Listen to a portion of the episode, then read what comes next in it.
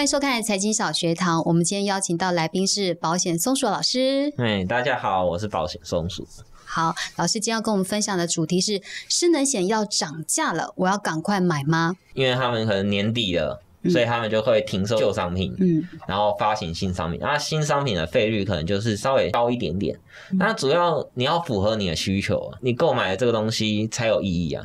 对，不然你购买一个东西，然后对你一点帮助都没有，也没有什么意义。所以我们在做的时候，应该要是以需求为主，而不是以哦，他年底要停售，我应该要赶快买。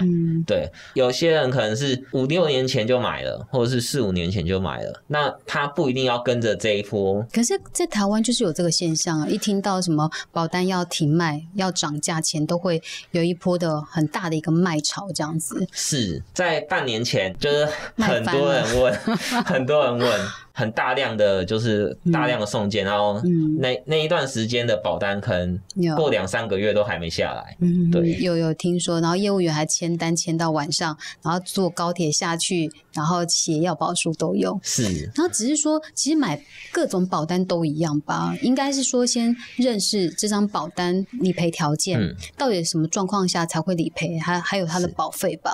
所以我觉得应该是说，不管你要不要买，你应该先认识它。那到底？失能险是什么状态下才会给付？你会发现说，失能险的条款后面会有一个失能等级表。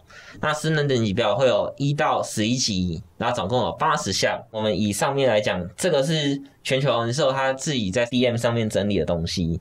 最左边的这个部分呢，是疾病或者是意外伤害可能会造成说失能的程度是哪些？像脑中风啊、瘫痪啊、精神疾病啊，或者是我们常看到的口腔癌，有哪些原因对应到是哪些失能程度？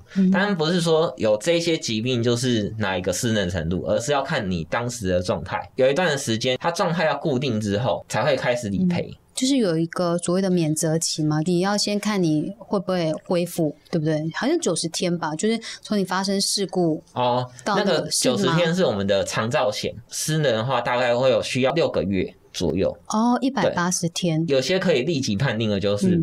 呃，断手断脚这种就可以，对，可以可以立即判定了，我们就不算。嗯，啊，不能立即判定的，大部分都是需要一段时间的状态确认之后，才还开始理赔。嗯，对，这样子。就是假设我今天切掉了一个什么一个。器官，然后我复健期间，假设我第一百八十一天之后完全不能恢复，才开始理赔吗？对对对，哦，所以它会有个复原期跟理赔期的一个切割，只是它给付的金额跟方式也不太一样。是私人险大部分会分成两种类型，第一种是一到十一级的保险金，那这种保险金呢，大概就是会以一个保额，然后乘上它的比例，例如一级私人就是一百 percent，二级私人就是九十 percent。然后六级失能就是五十 percent，七级失能就是四十 percent，然后以此类推。然后十级失能是十 percent，十一级失能是五 percent，然后去计算。也有一些是定额，固定一个保额。可是这个定额的话，就是要看自己的设定金额是多少。它通常如果是像这种定额，大概就是金额都不会很大，依照你购买保额去决定。那大概就是十万。上下对，所以其实对应刚刚我们看到，如果像上面看到五百五百万，那你乘以六十 percent，六十 percent 就是五级产五级失能的时候，嗯，你就会发现算出来是三百万。可是你如果定额的话，可能就是十万二十万，对，那差距就会有点大，还蛮大的。对，这是第一个部分。第二个部分就是比较常见的，就是一到六级的失能辅助金的部分，就是它会比较常见的，就是每个月给付。或者是每年给付，那我们把每年给付把它换成每月给付，会比较好理解。对，所以我们可能保额三万，它就是每个月给你三万，对，类似像这样。它给付限制就是要看你是购买什么商品。你如果是终身型的话，它一定会有一个保额上限。比较常见的是保额的五百倍或者是六百倍，那它就可能是给付六百次之后。就不再给付了，对，类似像这样。它如果是定期的话，就是看它是哪些商品。如果你是一年期的话，给付的次数就是一百八十次这样子。一百八十次也相当于十五年嘛？对，十五年。对，因为一般以如果假设你需要长期照顾的状态，好像七到十年吗？大概之前看过统计是七点三年左右，七点三年，对，嗯哼，所以所以你买的时候一定要注意一下这个给付的时间长短够不够，是，嗯哼，对，还有额度吗？跟时间长短。好，那只是说现在市面上其实失能险的种类真的非常的多，那老师帮我们整理了失能险五大类，其实它在给付条件跟保费真的也落差蛮大的。嗯，五大类的部分主要就是。有身故还本的，身故还本其实有些人听到还本就是哦，保费有去有回，嗯，可是它保费有去有回是你身故之后才有去有回，嗯，所以不是你在你你在的时候没有钱，对，你在的时候没有钱，对，你的保费是是。身故之后才会有还本的，嗯，对。第二种是身故不还本，就是没有寿险成分的。嗯，那第三种是近几年才开始推出的，保障八十四、八十五岁上下的定期险。嗯哼，对。再来就是定期失能辅助金的，我们大概就是会分成一年期的，也有长年期的，但就是我们以一年期来讲。那在第五个就是也是一年期的，就是一次金的部分。嗯，那。定期一年期的部分，大部分会把我们刚刚讲到一次金跟辅助金直接分成两个部分，然后分两个商品去做销售，嗯这样子。所以几乎这两种应该是说以主约为主，嗯，然后这三个呃，可能这两个都是副约，那这个有可能是主约或副约，对。好，那所以其实这所以定期险还是要注意到有没有保证续保嘛？现在都有保证续保吗？如果是一年期的话，我们就要去留意说它是保证续保。它如果是长年期的时候，其实是不用的，对，是不用不需要去判断说它是不是保证续保，因为它是一个你缴费一定期间之后，它就会保障到一定的岁数，对，虽然它这个部分就不不需要保证续保。好，那只是说，因为因为是主约跟副约的一个差别，它保费也真的落差很大，所以我们就来看这五种失能险它的保费差距。嗯。这五种呢，嗯，呃，身故还本、身故还本，其实主要这两个会是主约，或者是也有附约型的，但大部分是主约。那八十四岁、八十五岁，这个有主约也有附约。那我们举一个附约的，那一年期的这两个呢是附约形式的。那你会发现是零岁，其实他们保费其实落差大，差距没有那么明显呐。零岁的时候，你说零岁，可是零岁跟这个差四十倍。对，这个差这个零岁的时候会有这样的差距是很正常，可是它其实没有差距那么明显。嗯哼，你会发现年纪越大的时候，它差距会越越明显。可能像你说同一张保单，对，这是同一张保单，那你会发现说，哦。四十岁的时候，身故还本需要五万多，嗯，那不还本的需要一万五，嗯，哦，两个就差了三倍了，嗯，对，那更不用说八十四岁、八十五岁还有一年期的部分了，对，这样对照下来，其实会差很惊人，很很大，因为你零岁的时候，这个这一年缴三百八，嗯，你四十岁的时候，这一年缴六百七，嗯，可是它是五万二，这差距倍数会。更明显，越来越大。嗯哼哼，了解。这真的是，你看六十岁的时候，假设你是呃高龄才买身故还本失能险，一年的保费是十九万。对，对，这这个是以我们保额两万去计算的啦。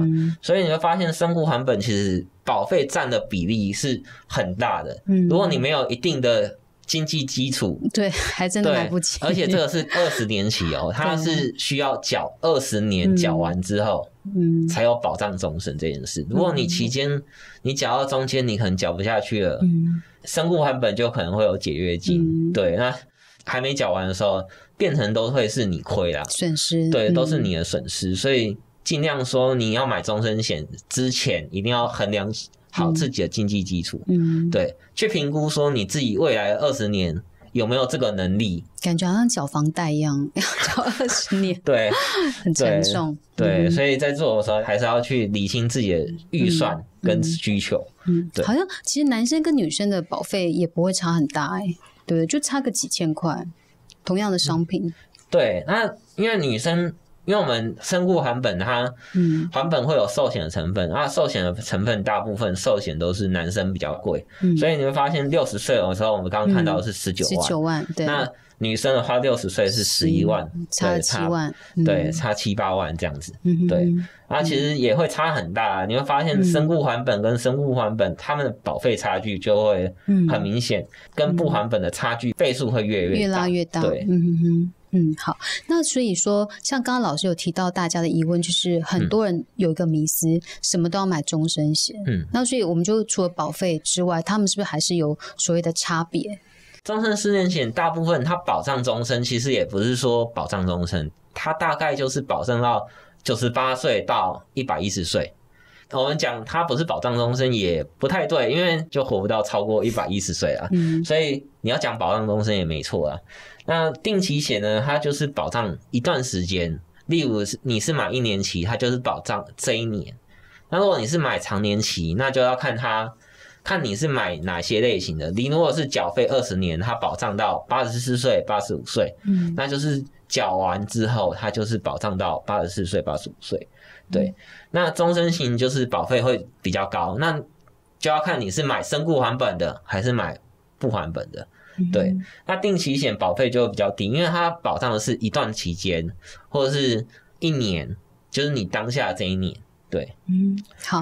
那所以说，呃，失能险当然是一种嘛，然后嗯但是老师刚刚有提到一些呃基础的保单，什么都要买。那到底我的投保顺序会是什么？失能险要排在我的基本保单在哪里？哦，这个部分主要会分成两类啦，一类的保护会需要说哦，风险几率发生比较高，嗯所以他会觉得哦，我有用到的话才是比较实在的，所以他会以几率高的部分去着手，主要就会以住院医疗部分去着手。第二种部分是以风险花费的高低去做评估。如果你风险花费是高的，但是它发生的几率是低的，那相对来讲它的保费不会很高。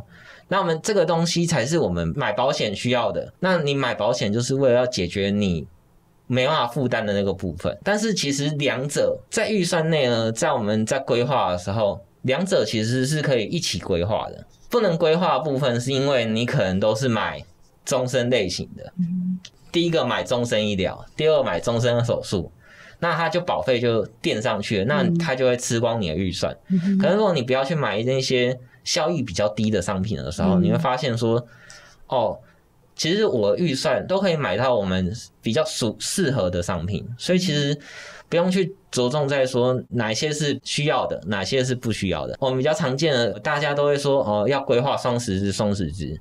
以花费高低来讲，实支实付其实并不会影响到很多，所以我们第二张十支呢，可能会顺序会排在比较后面。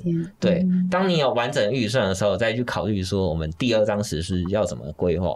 对，这是我们嗯，所以呃，我们可不可以换另外一个讲法，就是说，呃，我担心什么我就买什么，最最基本。假设我，你看，例如说我寿险，我有两个小孩，我担心，哎，我挂了，他们两个学费、生活费等等，所以我可能我就先买呃什么五百万的定期寿险。那我担心。我失能，就是我没有办法工作，这是一个很大的损失，所以我就我就买那个每月给付的呃残服金这种的，一个月赔五万的，是会不会就是用用这样来考虑我的优先顺序？那可能癌症险就排在我比较后面一点。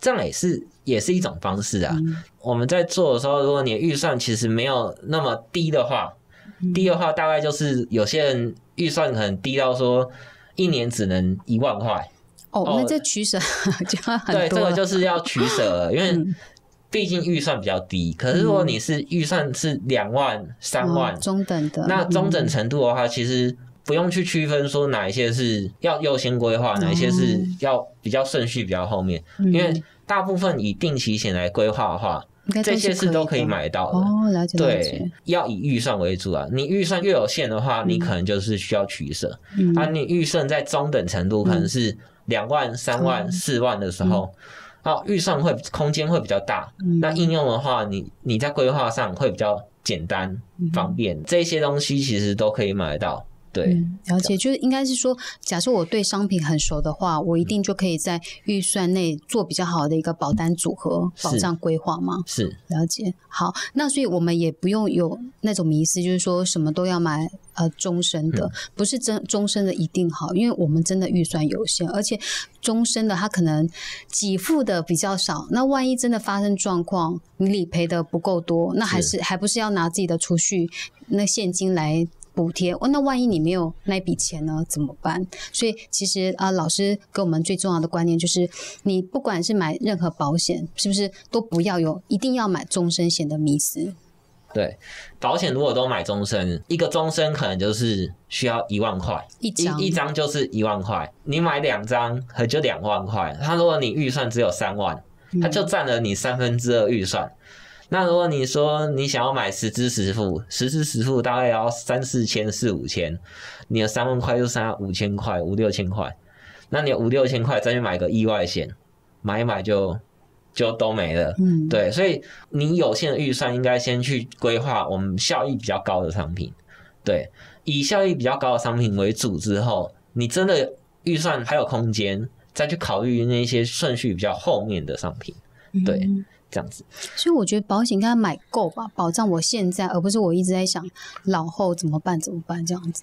因为我们有时候有些人就会想说，哦，我要去买一个一次一次给付的，好，他有这个想法，然后他去规划说，哦，一次给付三百万，哎，一百万，他年缴就三万多，啊，年缴三万多，他说啊，我预算又不够，啊，他把它缩减到他保额只剩二十万。那他可能年缴就是六千块哦，他这样就可以负担得起来。可是癌症一次给付二十万，可能我们刚刚看到那个那样的例子，他可能一个月就没了。所以你可能真的发生风险的时候，你会发现说，就算我买了这二十万，它也是解决不了我现在的问题。那现在都解决不了了，你再想想七七十岁、八十岁的时候，我们不谈通货膨胀，七十岁、八十岁后。这二十万可以保障我们什么？一直看待老年，你保费一直垫高不谈，你风险一来，你也没办法解决问题。嗯哼，啊，你没办法解决问题，你要从你的口袋要出出钱，啊，你就会变成是说我花保费，我又负担不起，最后真的是越买越 越累啦，越越心酸。对，然后还没有办法。抵抗风险，对，哎，所以市面上有另外一种讲法，就是说，假设我不买终身，我买定期，然后把那个定期跟终身的保费差额拿起来存，也是可以的嘛，对不对？我们我们俗称这个东西就叫差额理财。嗯，对。那因为其实我们在做的时候，保险规划只是一个理财一个一环呐，理财规划一环，不管你是买终身还是买定期，你都得理财。不可能说买终身险，不能全部靠保险。对，你买终身险，你老年就无忧无虑了。对，因为可能你老年的时候保险没办法给付，或者是你都存在保险里面，这样也不行啊。嗯，对，我们再去想的时候，你会发现理财规划的时候，老年的手边也是要需要现金，或者一些需要存款，或者是需要一些可能我们除了保险以外的资产。对，不管怎样啊，你买终身险跟买定期险。你都需要去做理财的这个动作，而不是只靠保险。嗯哼，对，嗯，好，我们今天非常谢谢老师的分享。如果你也想要花最少的钱买到最大的保障，欢迎订阅保险松鼠的课程——财经小学堂。我们下次见，拜拜。